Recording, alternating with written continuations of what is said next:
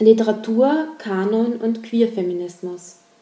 Vor kurzem wurde die Longlist für den Deutschen Buchpreis bekannt gegeben, der im Herbst verliehen wird und für den deutschsprachigen Raum einen wichtigen Indikator für die Verlagswelt darstellt. In diesem Jahr ist das Geschlechterverhältnis ausgeglichen. Zehn Frauen und zehn Männer sind für den Literaturpreis nominiert.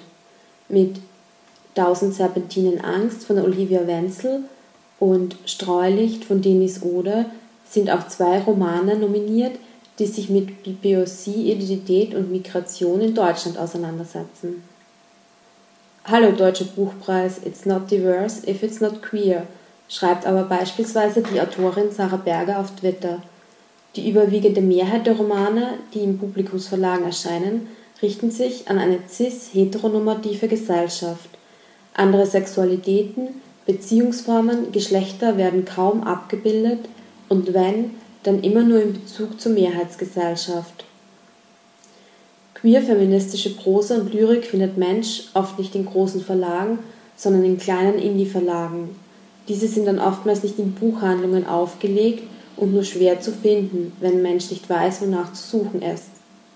Eine gute Anlaufstelle in Österreich ist zum Beispiel die Buchhandlung Chiclet in Wien, die auf eine queer-feministische Auswahl ihren Fokus legt.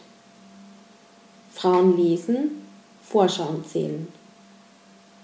Auf Twitter werden unter dem Hashtag Frauenlesen Bücher von AutorInnen gesammelt, denn nach wie vor sind Autorinnen im Vergleich zu ihren männlichen Kollegen unterrepräsentiert. Laut einer Studie der Universität Rostock aus dem Jahr 2018 sind 65 Prozent der besprochenen Bücher im Print von männlichen Autoren nur 35 Prozent von Frauen.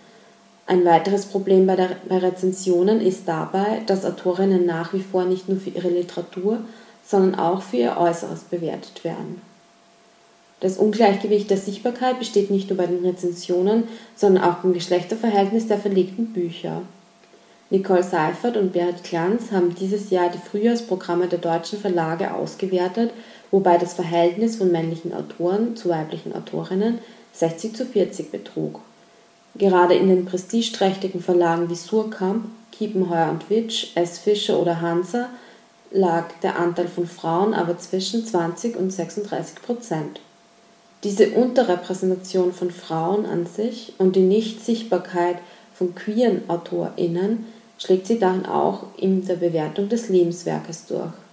Während bei sogenannten runden Geburtstagen von männlichen Autoren oftmals Gesamtwerksausgaben neu verlegt werden und eine Kanonisierung durch die Forschung an der Universität erfolgt, bleibt dies bei weiblichen AutorInnen oftmals aus. Dieses Jahr war beispielsweise der 100. Geburtstag von Marlene Haushofer, die insbesondere für ihren Roman Die Wand bekannt ist, sowie der 70. Geburtstag von Marlene Strerowitz. Die beiden wurden medial nicht breit besprochen. Alles in allem bleibt die Literaturwelt und der daraus konstruierte Literaturkanon cis, männlich und weiß.